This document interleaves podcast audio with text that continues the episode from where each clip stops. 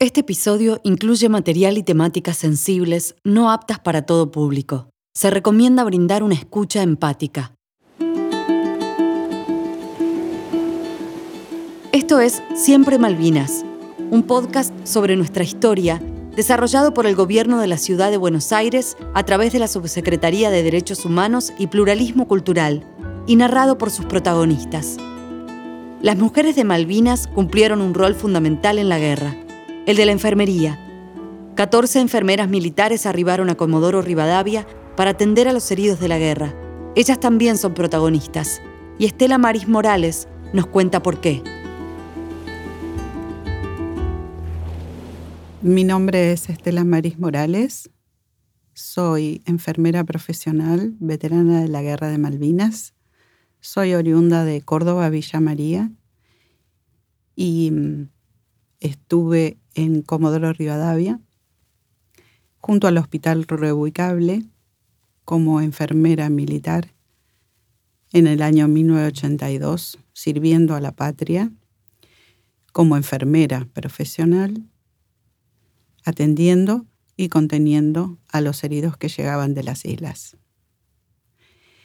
Recuerdo en ese momento, 1982, abril, estaba en en el Hospital Aeronáutico Central, donde cumplía mis funciones en terapia intensiva. Y llegó la orden que junto a mis compañeras, camaradas, colegas, eh, teníamos que presentarnos un día de madrugada para trasladarnos a las Islas Malvinas junto al Hospital Reubicable.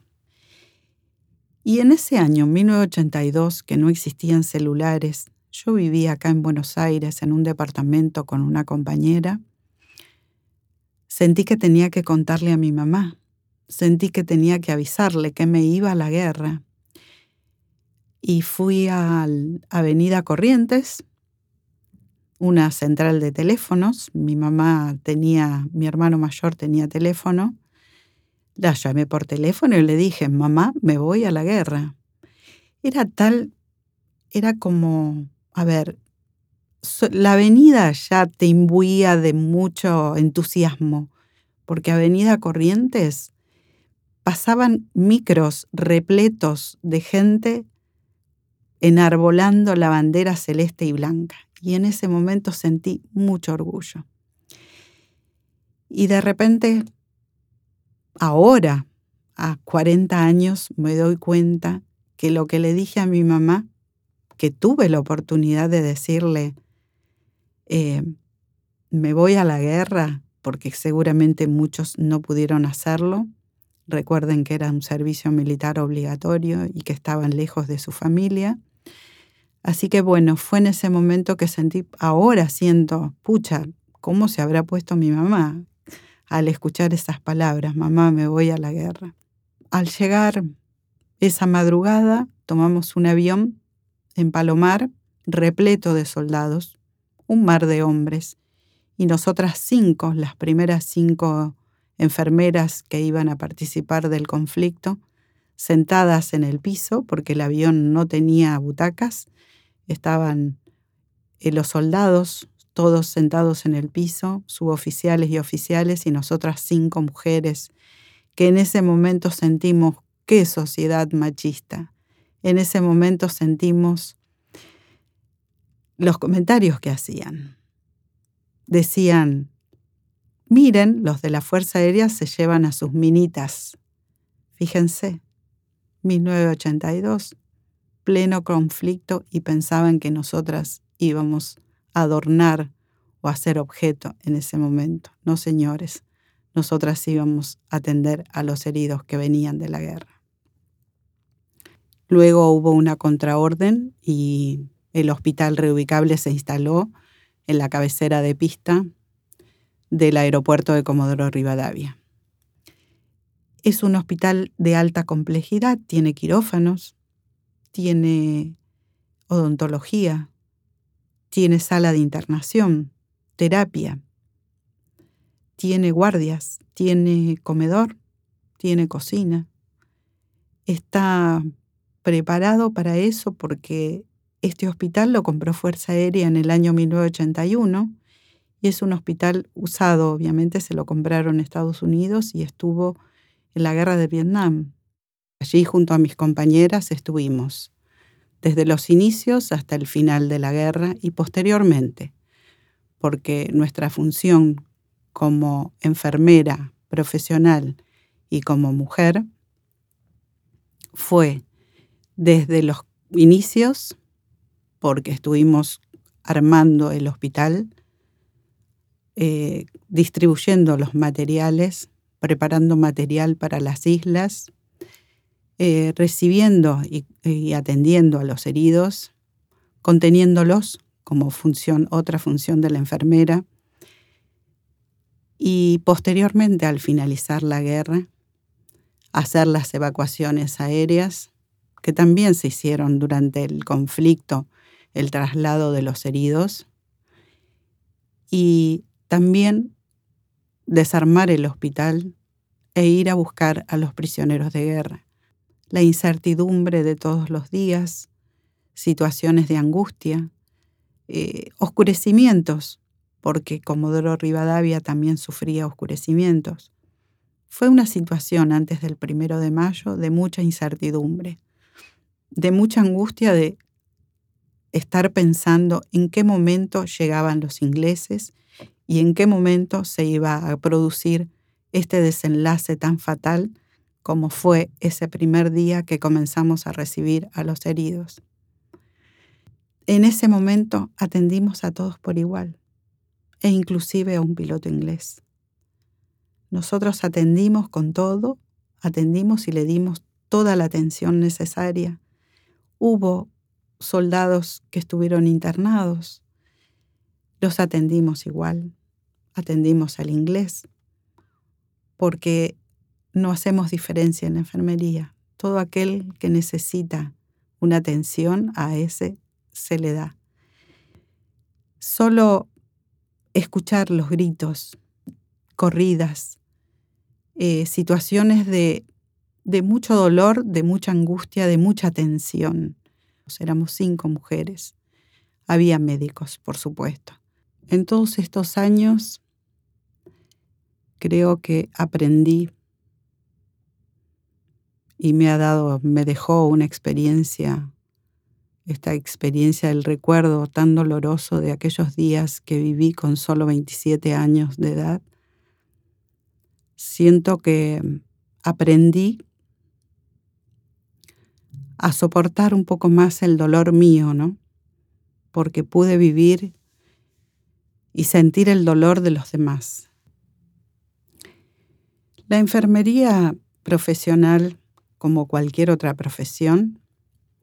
Creo que durante el conflicto cumplió un rol fundamental, porque una de las funciones, una de las tareas que realiza la enfermera es contener, es darle la calma a los heridos que llegaban de ese infierno.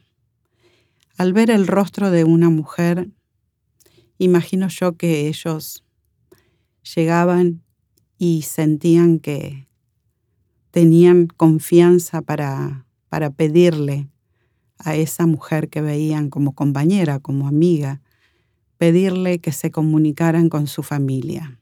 En ese ámbito, donde había solo hombres militares, creo que ellos en ningún momento sentían esa confianza como para decirles, quiero que llamen a mi mamá. La enfermera está preparada, está capacitada para cualquier situación de catástrofe. Para eso te preparan en la facultad, en el colegio, en la escuela. Pero en ese momento les puedo asegurar que es diferente. Es una situación diferente, es un olor distinto, es un dolor distinto, es un grito distinto. Es una situación que te queda en la memoria, grabada, te quedan heridas que seguramente los que estuvieron en la guerra lo van a sentir igual. Son heridas que quedan abiertas, no heridas del cuerpo. En este caso nosotras no tenemos heridas en el cuerpo, no tenemos cicatrices, pero sí tenemos heridas en nuestra mente. Tenemos heridas como surcos, como surcos que no cierran. Tenemos esa, esa, esa sensación que en ese momento sentimos que podíamos hacer muchas cosas, que teníamos que guardar nuestra angustia, que teníamos que, que guardar nuestro dolor, que extrañábamos, que teníamos miedo y que al mismo tiempo teníamos que estar bien, porque la enfermería, la mujer enfermera, también tiene que estar bien para recibir a los heridos, tiene que esconder su dolor y tiene que esconder su angustia. La guerra te enseña eso, te enseña a que en ese momento te sentís mal porque no podés atender a todos, no podés calmar el dolor de todos al mismo tiempo, porque ellos llegaban en cantidad y te sentís mal en ese momento. La enfermera mujer está desde el momento en que uno nace hasta el momento en que uno se despide de este mundo. Estábamos en una situación tan angustiante de querer calmar a todos, en ese hangar, un hangar de IPF que estaba muy cercano a metros del hospital reubicable, en la pista de cabecera del aeropuerto de Comodoro, que la situación ya se convertía en un caos, pero fue el primer día fue el primer momento, fue el bautismo. Como dicen, el bautismo de fuego, dicen los de la Fuerza Aérea, nosotras también tuvimos ese bautismo en el hospital, porque les puedo asegurar que en ese momento no es el mismo momento que sentís cuando llegan heridos a un hospital. En ese momento, en esa situación donde los heridos estaban dispuestos en en el piso, sobre mantas, y un alambre de punta a punta que atravesaba el hangar y allí se colgaban los sueros. El hospital estaba preparado, es un hospital que está preparado para esas situaciones, inclusive estuvo en muchos lugares y en muchas situaciones de catástrofes. Y recuerdo en ese momento que cuando teníamos un ratito de tiempo, porque los heridos llegaban en cualquier momento, no tenían un horario determinado, nos juntábamos entre nosotras, rezábamos, rogábamos y también contábamos alguna anécdota alegre de nuestra vida para poder distendernos, para poder estar bien, para fortalecernos unas a otras porque la idea era esa, ¿no? Estar fuertes para poder estar presente en ese, en ese momento y decir, acá estamos, podemos atenderlos, a eso vinimos y por eso el orgullo antes y ahora, porque ahora también nos sentimos orgullosa de haber cumplido, de haber estado ahí, de haber atendido a los heridos, y de haberles dado esa palabra de tranquilidad que tanto necesitaban. Y otra de las cosas que siempre rescato y valoro es la valentía de esos de esos gigantes, porque eran jóvenes, pero eran gigantes. Esa valentía y esas ganas de decir, curame, eh, dale, curame pronto porque quiero volver quiero volver porque dejé a mis compañeros, dejé a mis amigos allá. Y les puedo asegurar que es verdad, que cuando estás en esa situación, se produce esa hermandad entre los que tenés a tu lado, que no los querés dejar, no los querés abandonar. Sentís que, que querés volver a tu casa, que querés ver a tu mamá, que querés, que la extrañas a tu mamá, que querés el abrazo de tu familia porque sentís que te va a dar ese calor y esa fuerza, pero al mismo tiempo te querés quedar con tus compañeros porque sentís que por ahí no los volvés a ver. Y les digo que es verdad porque yo lo viví. Yo me fui antes del 14 de junio de ese hospital reubicable. Capaz que los superiores pensaron que esta guerra iba a durar muchísimo tiempo. Seguramente vio que el cansancio se producía en el personal y entonces se hicieron recambios. Y creo que fui una de las primeras, no lo recuerdo porque eso es otro pedacito de mi, de mi memoria que no recuerdo, que no sé cómo volví, sé que volví en avión, obviamente de allá de Comodoro, y rápidamente fui a ver a mi mamá, a mi familia, a llenarme de calor, ¿no? Y en esos momentos allá en Comodoro, cuando tenía un minuto, escribía en un anotador que yo le dije, le puse mi vida en 40 días. Ese fue el título de ese anotador que me recomendó mi hermana en ese momento cuando se enteró que llevara un anotador o una libretita para escribir cuando me sintiese sola. Y mm, digo, les puedo asegurar que sí se siente eso, eso que escuché en los soldados, porque cuando a mí me dieron la licencia, yo escribí en ese anotador me, voy y me quiero ir porque extraño a mi mamá, porque quiero ver a mi mamá. Y al mismo tiempo no me quiero ir porque no quiero dejar a mis compañeras. Y eso lo escribí allá en el 82 y es, eso es lo que escuchaba de ellos también. Y esa sensación, esa cosa rara, ¿no? Eh, ambivalente de querer irte, pero al mismo tiempo no querer irte porque querés, vas a dejar a tus compañeras que en ese momento capaz que no te dabas mucha bolilla mientras estabas trabajando en el hospital, porque eran mis compañeras en el Hospital Aeronáutico Central, pero en ese momento éramos hermanas. Las cinco que estábamos éramos hermanas y nos sentíamos como que éramos la misma familia, la misma sangre sentíamos, porque después de tantos años de silencio, porque a nosotras nos hicieron callar, nos dijeron que no podíamos hablar de esta, esta derrota, de esta guerra. Después de tantos años y cada una de nosotras, de las mujeres enfermeras de la Fuerza Aérea, te puedo asegurar que cada una guardó silencio. ¿Cómo habrá sido la orden tan fuerte que guardamos silencio?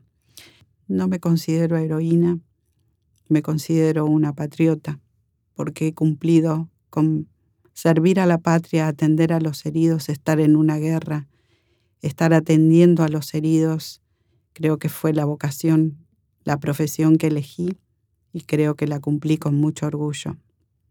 Las mujeres también estuvieron participando en la guerra de Malvinas. El reconocimiento por su labor también se lo debemos a ellas, a las mujeres heroínas de Malvinas, es necesario reconocer la labor de mujeres como Estela, que tuvieron un rol fundamental, brindando cuidado y asistencia en la salud, tareas feminizadas e invisibilizadas durante la guerra y aún hoy. Es fundamental que mirando en retrospectiva podamos corregir esta mirada y construir, como sociedad, una memoria colectiva sin olvidar el aporte que desde distintos roles las mujeres han hecho y siguen haciendo por nuestro país, por nuestra patria.